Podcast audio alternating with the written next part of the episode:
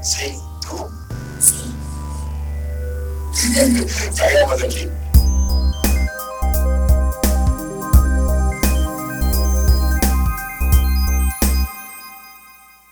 Marcelo, ¿estás ahí? Claro que sí. Siempre estás ahí.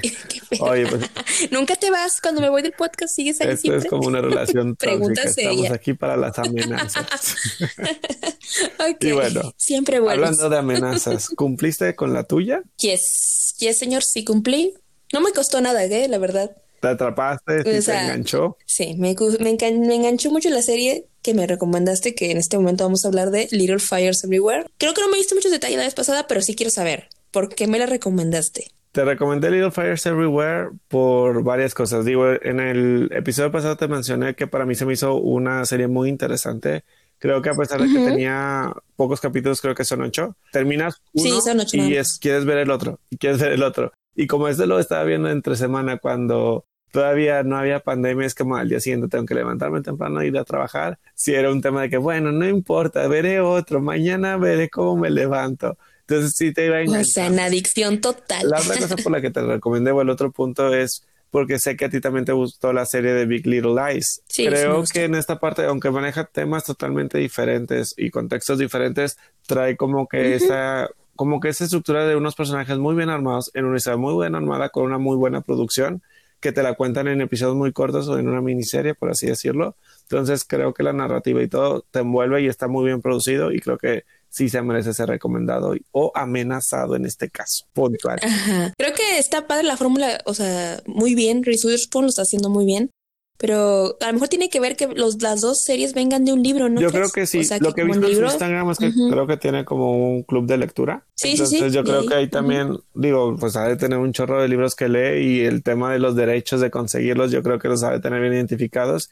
Y que ella sola, creo que ella hablan también un tema. Me tocó ver una entrevista cuando estaban sacando lo de Big Little Lies, que estaba ella y Nicole Kidman, donde mencionan que pues obviamente en Hollywood hay un tema donde pues no hay tantos papeles de mujeres protagonistas. Entonces lo que ellas están haciendo es Sobre todo, y sobre todo de protagonistas, o sea, mientras no seas la chica del momento joven y eso. no. Claro, o, sea, personajes los típicos clichés, ¿no? De que tengan cierto estereotipo, Sí, imagen, cuerpo, lo que tú quieras, o edades también, porque hay que reconocer que a lo mejor eh, las actrices que han salido en estas series, pues ya no son las típicas jovencitas que en Hollywood tratan de impulsar como los protagónicos, ¿no? Las, ajá, las que les interesa. Entonces dije, güey, no, te- no se acaba, o sea, las jubilan súper Claro, entonces ellas están recuperando su, su carrera y un comentario que, hizo- que hace Reese Witherspoon es, pues si no hay esas oportunidades, yo voy a crear mis propias oportunidades, yo voy a, crear, voy a contar esas ahí. historias que ahorita Hollywood no está contando o que cualquier parte no las están creando. Y qué bien, está tomando la iniciativa y quieras o no, o sea,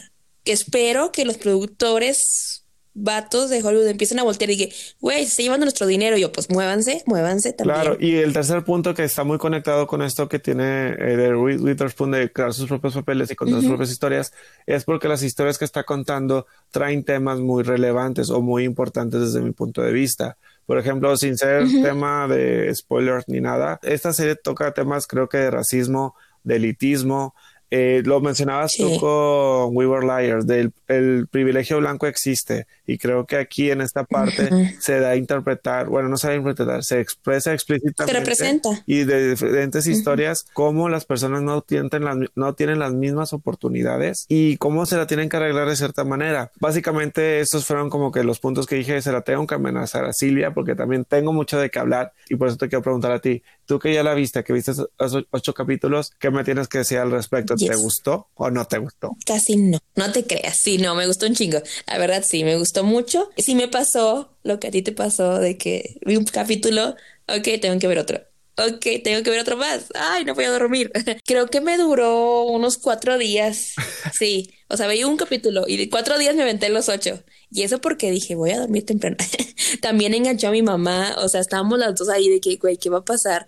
O sea, teníamos que seguirla viendo. Entonces, por eso, sí, la, la, la, pasada que la, tú la describiste como que esto es interesante o es integrante te va a mantener al borde así, sí es correcto. O sea, quien quiere que la vea no la va a dejar de ver hasta que se acabe. Lo otro, porque me gustó mucho, es que, y creo que sí hay que mencionarlo, o sea, que a quien quiera que la vaya a ver, empezando por Reese Witherspoon, que es la productora, ¿verdad? Y la que escogió la historia y todo, el resto de los, del casting de los actores está, wow, de 10, o sea, Entonces, para quien la quiera ver, yo creo que tocó, dime qué otra cosa quisieras recomendar, darles como razón para que la vieran, porque yo creo que con eso ya está para, ok, merece una sí, vista. mira, creo que es más o menos también lo que comentamos con The Marvel Mr. Maisel. Vean el, capítulo piloto. Con eso sabrán si se enganchan o no. Y de cierta manera, a lo mejor no más para darles un poquito más de contexto para que el que todavía no sepa si verla o no. Básicamente se trata de dos personajes. En este caso es Elena, que está interpretada por Reese Witherspoon, que es la señora de los suburbios. Señora de, clase, alta. rica. Pero también trabajadora, ama de casa, pero trabajadora que Claro, y que en cierta manera en los noventas era como el modelo a seguir, ¿no? Entonces, dentro de sus suburbios encuentra una mamá con su hija que viven en su camioneta. Ella trata de hacer, entre comillas, buenas intenciones, de ayudarlas, pero a lo largo de la serie te das dando cuenta cuáles son realmente sus verdaderas intenciones. Creo que a, más que verdaderas intenciones, pues sí, no nada más de el personaje de Reese Witherspoon que se llama Elena, sino y su contraparte que es Mia, que es el personaje de Carrie Washington, creo que en sí como que va descubriendo más bien qué tan honestos son todos los personajes en cuanto a lo que hablan, dicen y profesan, ¿no? O sea, creo que ese es el gancho interesante de que, a ver, ¿quién tiene doble cara aquí o no sé? O sea, creo que es lo interesante. Claro, y pues un poco las posturas, pero bueno, ya para entrar un poquito más, ahora sí, en las posturas y en esas intenciones, pues bueno, este es el aviso, esta es la señal, la alerta, la sirena. o sea, con eso, quien quiso verla, va, debería haberse convencido con eso que dijimos, pero ya es el momento. Es el momento ahora sí de hablar de los spoilers. Vamos a darles. ¿Cuánto tiempo les vas a dar ahora? Ah, los cinco segundos clásicos. El uno, dos, tres, cuatro, cinco. Si se quedaron, bajo su propio riesgo. Y sí, ya la vieron. Exacto, ya la vieron y ahora sí, únanse a nuestra plática, porque también se la quería amenazar a Silvia porque tenía que hablar con ella al respecto. Bueno, hablemos. Mira, yo tengo obviamente suceden muchas cosas y es de que, what, estás descubriendo el hilo y qué pasa, qué está pasando. Pero hay un tema que sí te quisiera preguntar, que es un parte de lo que ocurre al final. Lo que hizo Easy de salirse de su casa, el irse en un autobús, ¿crees que hizo lo correcto? Ok, bueno, veamos. Easy, hija de Elena, claro, pero le da importante, ella es lesbiana,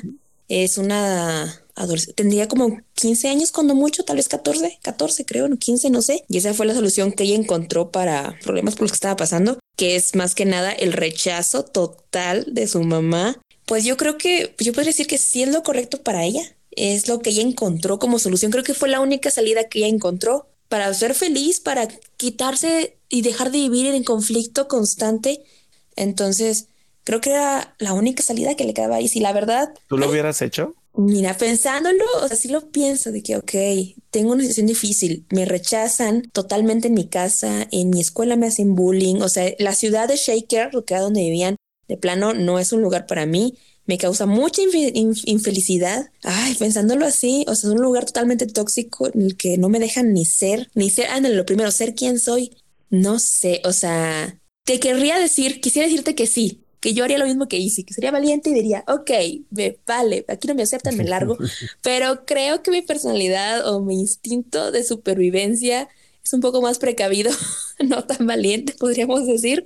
Y creo que yo si hubiera aguantado de que, ok, a nadie le gustó aquí, pero voy a haber pensado, nada es para siempre, aunque niegue quién soy por algunos cuantos años más y me oculte bajo las rocas o sea complaciente con mi mamá o con los demás, creo que puedo aguantar un poco antes de que esta situación cambie o tener los recursos suficientes para hacerla yo cambiar. Que es más o menos lo que le dice el papá, ¿no? El consejo que le dio. Es lo que le dice el papá no me enorgullezco para decir de que sí, yo hubiera esperado y si te la bañaste, qué tonta. No, no, pero creo que es lo que yo hubiera hecho porque no creo ser tan valiente como ella. ¿Tú qué hubieras hecho? Porque, por ejemplo, yo te puedo decir esto, pero solo lo estoy imaginando. La verdad es que yo nunca he estado en una situación como la de Easy en la que tengo que negar mi propio ser ante mi familia. Lo puedo imaginar, pero te estoy hablando de algo inventado. Realmente nunca he sentido lo que ella siente. Sí, claro. Mira, por ejemplo, creo que hay ciertas cosas donde también te quita totalmente la esperanza. O sea, una, tu mamá te dice abiertamente, no quería tenerte, o sea, no. no. quería que vinieras al mundo. Sí, No, o sea, se lo dice de una manera muy, muy, cruel. Y obviamente para la edad de edición, que digamos no es una niña de 5, 7 años, pero en no, pero 14 y, y el proceso que está viviendo ella de descubrirse, de aceptarse, y está viendo que está siendo rechazada. En la escuela la bulean, en su casa no la aceptan. Inclusive la foto familiar encuentra que la mamá la recortó en una histérica Ay, güey, y ve su imagen en la basura. O sea, sí. como que técnicamente ahí que estás diciendo, en esta familia no hay lugar para mí. Es lo que le, prácticamente le dijeron. Entonces, estando en esa parte, yo creo que como tú dices, sí estuvo bien o sí iba correcto que se haya ido de ese ambiente tóxico Pues sí. porque no le va a generar ninguna salud y al contrario, creo que le va a perjudicar más. Ahora, el consejo que le dice el papá o lo que tú mencionas, que a lo mejor quédate unos 3, 4 años más, terminas lo que tengas que terminar y ya cuando te vayas a la universidad seas independiente, entre comillas, pues ya haces lo que tú quieras. Sí podría entender esa parte y creo que yo también optaría por esa decisión porque igual, si nos vamos aquí a las condiciones de México, creo que una persona de 15 años que sale de su casa, que no tiene trabajo, que no tiene estudios, que no tiene también eh, ninguna red de apoyo, porque hay que recordar que, por ejemplo, Easy, ese, su red de apoyo era su papá y Mía, que Ajá. acaba de entrar, ¿no? Que fue como Cuando su, entre apareció comillas, su Mía, ajá, mentora sí. en esta que le introdujo a más o menos al arte. eh, En cuanto a ser y que, artista. ajá. puede ser- y que tenían una experiencia similar, por así decirlo, porque Mía también era este, lesbiana. Sí, también era lesbiana, Entonces, ajá. como que encuentra a alguien con quien conectarse, con quien identificarse. Creo que eso le hacía también falta a Easy, un modelo a Sí. quien seguir y que vea como que estaba bien ser ella. Dice, hay alguien más como Entonces yo. ajá. pierde a Mía porque hubo una etapa con, con el conflicto con Elena donde pues obviamente no quieren que ya nadie se meta con las hijas de cada una, entonces cortan relación de tajo. Entonces si lo pasamos aquí en México, no tienes tíos, no tienes primos, no tienes amigos, no tienes un maestro, no tienes nadie en quien ir. Sí creo que una persona que sale de su casa de esa edad aquí en México muere o es asesinado o... Deja tú, y es mujer, Y es aparte mujer. es mujer, güey, está, Sí, güey, no. no. O sea, creo que caería con una persona que se aprovecharía de ella. Entonces, no, no creo que aquí en México está difícil. para solucionar y me cargaría más por esa parte. Pero aquí quiero recordar un tema que una vez me, pues me lo comentaron, digamos, así como debatiendo, ¿no? En esos temas que son medio, no polémicos, pero pues sí que ocupas realmente estar en los zapatos de esa persona para poder tomar una decisión. Y hay una película, no me acuerdo el nombre, pero se trata La esperanza es como plumas, ¿no? no, esta está buena en Netflix, después va a ser para otra ocasión. Este, no, es una película, eh, no me acuerdo el nombre, pero se trata que es una bailarina transgénero donde llega un punto que pues no está a gusto con su cuerpo, ¿no? Y pues hace una decisión medio radical porque digo, no sé qué es sentirse que estás en el cuerpo que no te corresponde, que lo veas al espejo y no te Que no te guste, que sientas a- a- No aberración, no ahí. sé. Y en ese sentido, por ejemplo, Ujú. no sé si para ahí sí sea un conflicto el no ser ella, el aparentar por los años que tenga que aparentar, porque aunque aparente, en la escuela no le van a dejar de hacer bullying. Al contrario, no se les va a olvidar Pues nada sí. y la van a seguir atacando, bulleándose, va a estar sola hasta que encuentre una persona. Fue lo que hicieron en el baile, o sea, y sí estaba en modo, voy a aparentar ser niña bien. Fue con un chavo, lo besó enfrente de las otras y lo que hicieron fue Sí, burlarse. claro, así como que ay, O está sea, tratando de aparentar, pero nadie nos engaña. No sé, o sea, yo la verdad, y también, como dices, creo que nunca vamos a poder tomar una decisión porque no estamos realmente viviendo en los zapatos de esa persona. Sí, Lo que sí no. creo es que estar en ese ambiente tóxico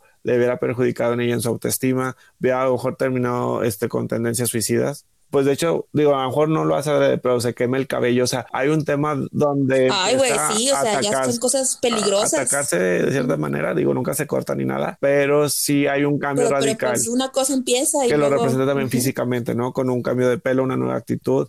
Y creo que, la verdad, creo que sí ha sido mi, es mi personaje favorito en esta serie. En términos Sí, de. fíjate de- que sí. Lo- yo la quise Sí, mucho. yo dije, ay, como Dios mío. Pero sí, me dio mucha cosa, pero en términos de que sí hizo lo correcto en irse, yo sí estoy de acuerdo en que si no era el lugar, adelante. Sí me pesa mucho y sí me preocupa qué va a pasar con ella. Espero que le vaya Sí, bien. esperemos que así como se encontró con Mía, pues que pueda encontrarse otros seres humanos que sí puedan apoyarla o ayudarla o en su momento. Claro, y bueno, hay que recordar que eso es en los 90, entonces también el tema LGBT pues no era tan, tan mencionado y pues obviamente era tabú y creo que eh, de hecho la bulean con el tema de Ellen. Pues digo, estaba como que Ajá, con ese sí. tema que era mal visto de hecho y que se criticaba y no era tan apoyado como ahorita que todavía hay mucha área por qué trabajar, pero digamos pues las circunstancias eran otras. Muy bien.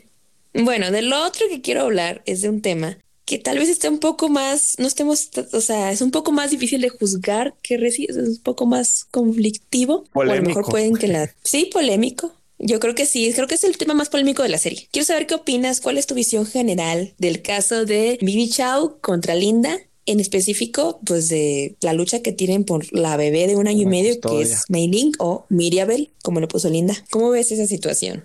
Ay, no sé, está medio complicado, pero creo que la forma en que se llevó este caso no fue la correcta. Y en particular, ¿a qué te por refieres? ejemplo, Ah, sé que voy a sonar muy repetitivo y yo todo lo quiero arreglar con comunicación y con hablar y en este mundo ideal mágico, este... Todos nos sentemos en las manos. Exacto, y todos vivamos en paz con comunicación, pero no, sabemos que hay que ser... Va a ser una canción. Ya sé, pero, o sea, creo que aquí Vivi Shaw, la parte en que se roba al bebé, que es el desenlace. el desenlace, no estoy de acuerdo en que lo haya hecho. Bueno, para empezar aquí, hay que entender, Vivi Shaw deja a la bebé porque obviamente ella es un inmigrante, no tiene los recursos en su departamento, lo que está rentando en el cuarto, lo que sea, no tiene calefacción y el bebé se está congelando, no tiene los deditos moraditos, pues ella en una impotencia no lo puede mm. cuidar. Ella está consciente que pues su bebé tiene que sobrevivir, ¿no? Y ella no está ahorita en condiciones de darle. La solución que ella encuentra es dejarlo en la estación de bomberos. En la estación de bomberos sí, pero es porque ella no puede darle las necesidades básicas a su bebé. Para sobrevivir.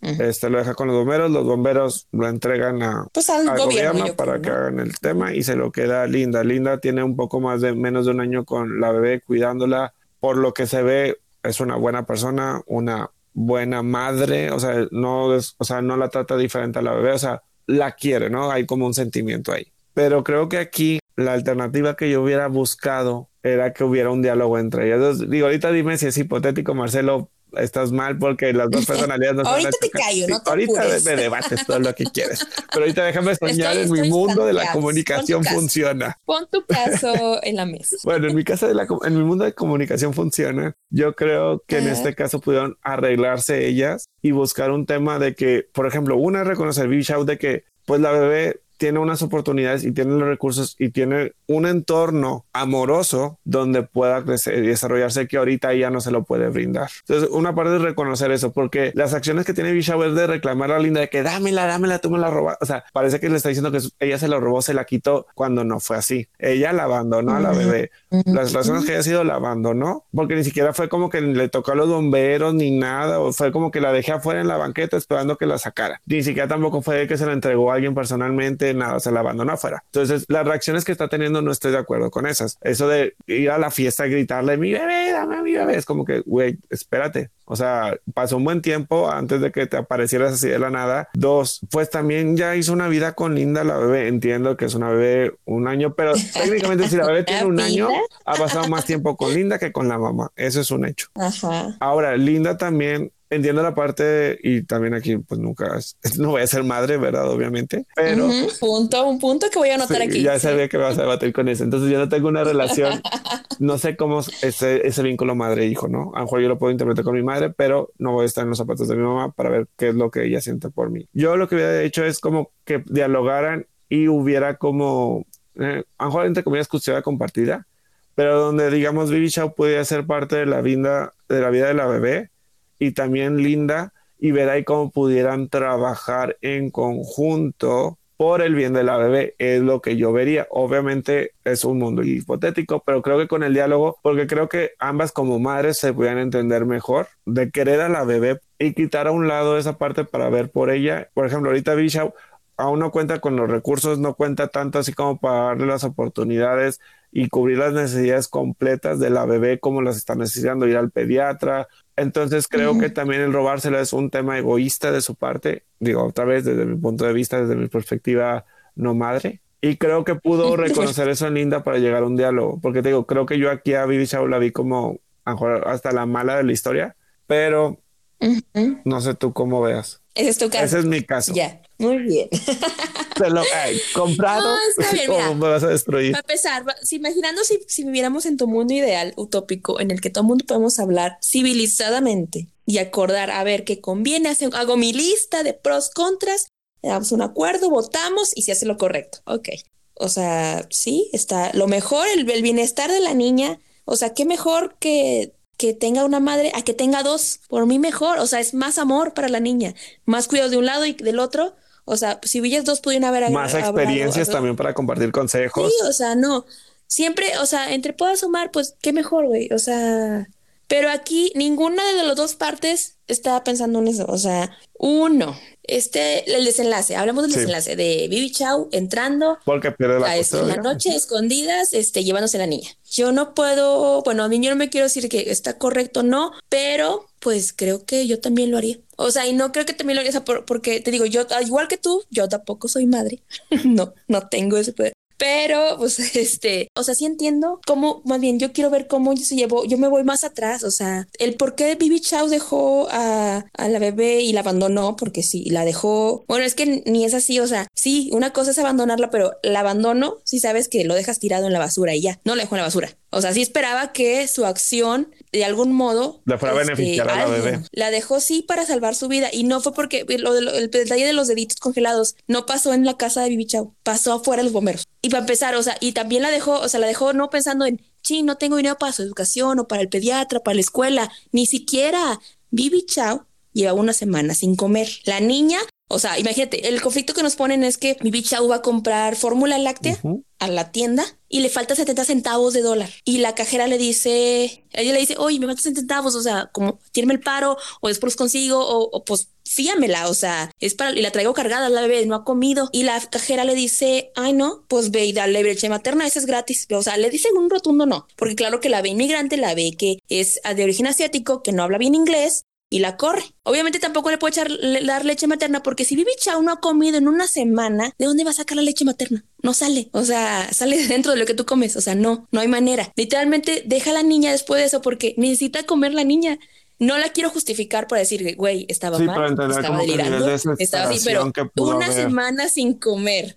O sea, imagínate el nivel de desesperación y deja tú, ni siquiera veía por ella. O sea, pues se hubiera robado unos gancitos y se los hubiera comido. Tomó, tomó una decisión, sí, ella decidió dejarla ahí, ni duda. O sea, fue buena o mala, fue la que, le, que ella en su cabeza pudo resolver. Y fíjate, una cabeza que no ha comido en una semana. No, o sea, físicamente sabemos que si no tomas agua, si no comes, o sea, tu cerebro no funciona. Y si no duermes, porque o sea, no estás ni en las mejores también- condiciones para decir, ¿sabes? Me acuerdo que está la escena donde está durmiendo con la bebé y están temblando de frío y obviamente por el frío tampoco es como que hay el super descanso que tenga. Ajá, entonces dices tú, o sea, si tú desvelado una noche o yo, se te va mal pedo. Entonces, por eso me pongo en su lugar y yo, ok, lo que puedo decidir es dejar a la niña en donde sabe, o sea, los bomberos donde pues están, tienen paramédicos, o sea, están entrenados, o sea, si la dejo en un, podríamos decir, un lugar medianamente seguro. No es por justificarla, porque pues volvemos al punto de la pregunta, ¿tú lo harías? Pues claro que yo no abandonaría a mí, abandonaría a mi hija, no abandono ni a mis gatos, güey, o sea, ni a mis perros cuando, o sea, les falta algo, pero vamos a lo mismo, trato de entender todo el panorama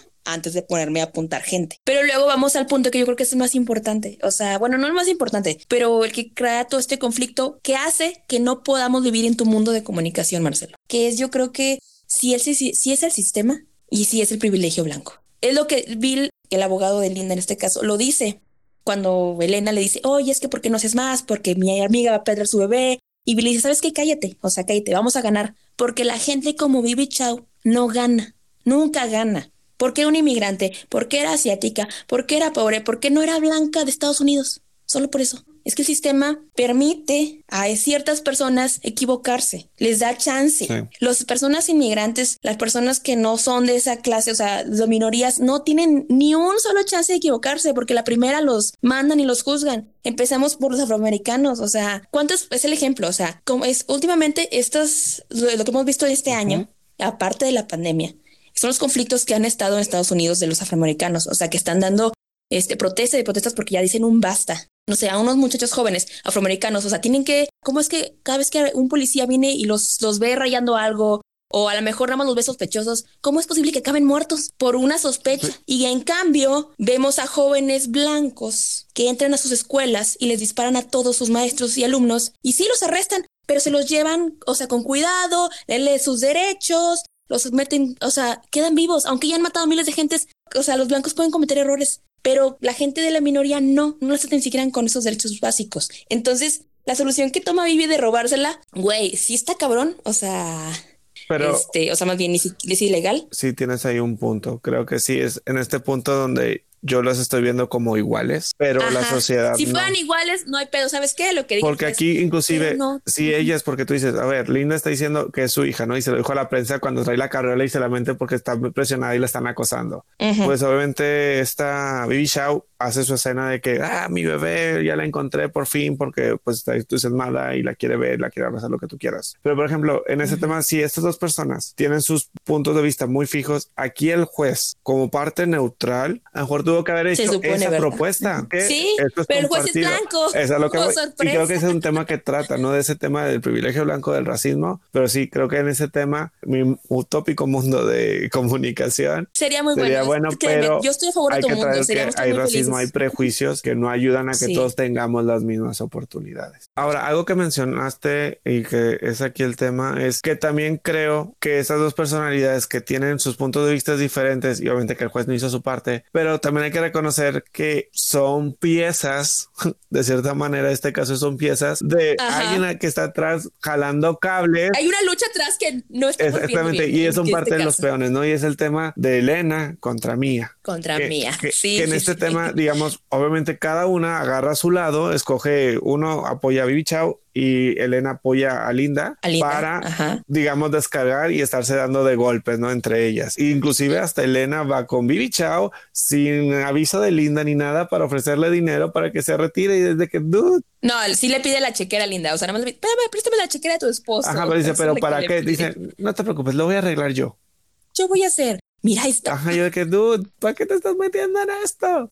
Inclusive Mía también es su parte, ¿verdad? Le patrocina el abogado y todos los gastos que sea del juicio a Bibi Chau, lo hace Mía. Y también le dice lo mismo diálogo, podemos decir, que le dice Elena Linda. Es tu hija, tienes que luchar por ella, yo te voy a ayudar. Ahí están las dos. ¿no? Que aquí yo creo que, por ejemplo, digo, desde parte de mía, porque yo también lo que pensaba es, a ver, tienes una fotografía que vale millones, la cual te la dejaron, Medio millón, güey, casi. ajá, y la cual te la Wow. dejaron a ti como para que sea un seguro para que cuando tú y tu hija lo necesitan o inclusive tu hija puedan salir adelante. ¿Y qué hace? Ah, la vendo y ¿qué hago? Patrocino a Bibi Chao, se lo doy a ella en vez de... Sí, o sea, no, no uso ese recurso para o para. Perla, porque Perla le reclama, Ajá. tienes este dinero, ¿really? Y lo estás usando en ella, no en mí. Pero aquí yo creo que Mía, o no sé tú cómo lo sentiste, yo creo que ella se siente culpable de lo que hizo, que es tal cual robarse, A Pearl, sí, robarse a. Pearl, romper ro- un trato, que estaban de acuerdo y Este, creo que trae ese cargo de conciencia y dice, bueno, por lo, pues si puedo Sí. hacer esto como para esta persona, porque también puede sentir la empatía de que pues ella dio, a- o sea, no es, su hija ya no es su hija legalmente,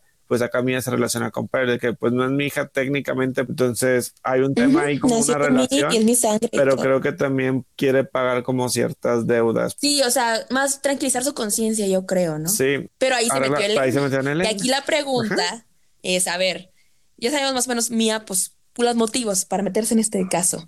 Pero Elena, yo no entiendo por qué es la obsesión o fijación por Mía. O sea, por hija tú, o sea, sí, linda. Y la niña, este, Mei Ling, sí, sí, Sí, ok. son tus sí, amigas, conocidos. Pero la verdad es que fue más allá, o sea, ya ni siquiera, que hubo un punto de importar quién se quedaba con quién, solo quería ganarle a Quería destruirla, Desde que se enteró, quemarla. Y yo, ¿tú, por- tú, tú por qué crees que, por qué se, se obsesionó tanto con Mía? ¿O po- por qué, qué, qué es lo que pensaba Elena? O sea, ¿tú qué crees que ya detrás de Mira, eso? yo creo, ah, es que está muy interesante esto. No soy psicólogo, jaja.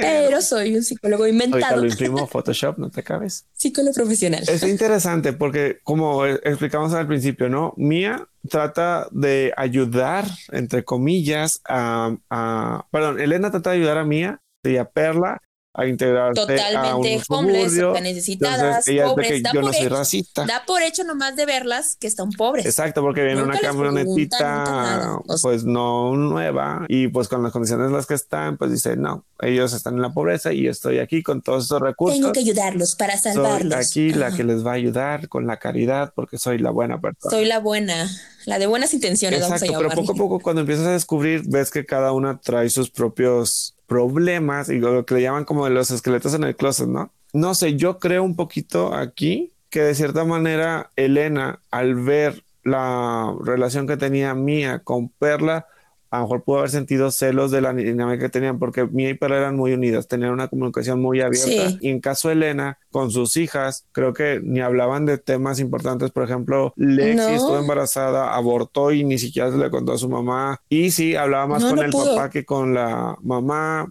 Y pues los No, o sea, la, la relación con Izzy fatal. y con los otros dos hijos, pues creo que nunca hablaban tal cual con, con Elena, o sea, es como que X. Entonces puede haber sido tipo de celos. Y dos, creo que Ujú. con la- esa fecha de ser buena y ver que pues está esta mía y que también es de cierta manera buena, pues como que a lo mejor quiere encontrar, o bueno, no sé, a lo mejor también reconocía que era una mala madre, pero como que no aceptaba ser una mala madre, que dijo, no, tengo que encontrar a alguien Sí, peor no, a mí. Elena jamás iba, aceptaba nada. Inclusive lo comentaron varias veces que para ella su mayor placer era tener razón. Su mayor placer. Sí. Entonces, eso era lo que buscaba. Entonces, yo creo que de una manera también el quedarse conmigo o clavarse conmigo es de que, a ver, porque ella está siendo malagradecida. ¿Qué esconde? Es que, de hecho, hay una parte que me da mucha la atención que es, bueno, ninguno se hace responsable tal cual de sus problemas, ¿no? A me voy a desviar un poquito de tema, pero ahorita regresa. Que, Ok. que le dice a Bill, Bill, es que mira lo que nos ha hecho la familia, mira lo que le está haciendo a Linda, mira lo que está ocasionando, mira todo esto. Y Bill le dice, ok, La culpa de todo. Ajá, le está echando la culpa, o sea, le culpa de que es que todo lo está pasando desde que ella está aquí, ella no está metiendo, hay que correrla, hay que acabar con ella, hay que destruirla. Y le dice, Elena,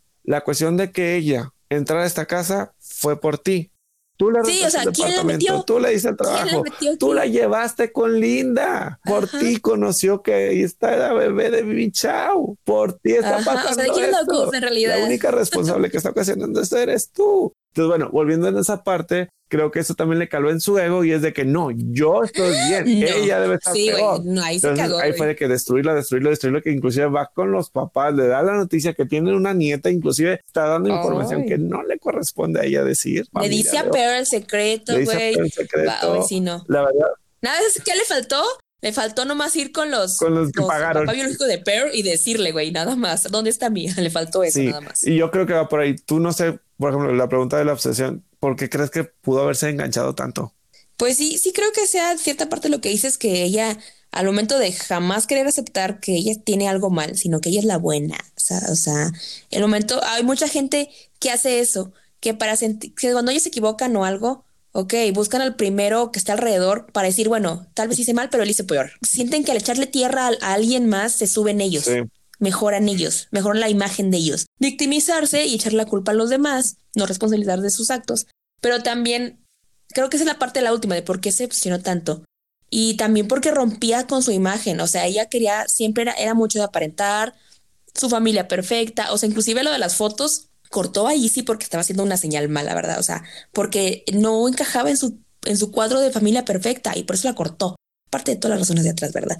Creo que aquí hay un tema de también de tomar, o sea, si tomas una decisión hay consecuencias y tú te tienes que ser responsable. Y creo que aquí, por ejemplo, Elena o le echaba la culpa a sus hijos o al esposo porque debe embarazarse o a las condiciones de vida o a mí inclusive y es como que, dude, Es un tema difícil de juzgar. O sea, ya, ya despedazamos a los personajes, podemos decir, ya opinamos de Linda, de Bibi Chao, de Elena y de Mia. Pero yo creo que sí lo que me dejó aprendizaje, o sea, no aprendizaje, pero como que el sentimiento o el sabor de toda la serie, creo que es algo que me que escuché antes, años, hace unos años atrás, de parte de un profesional, o sea, de un psicólogo.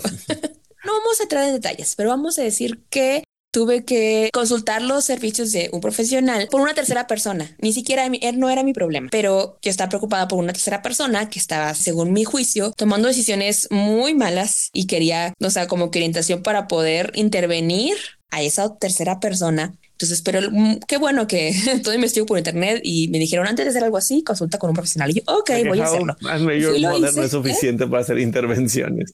Ah, ok, creo que solo dije "Eh, intervención, quería poner el cartel atrás y ya.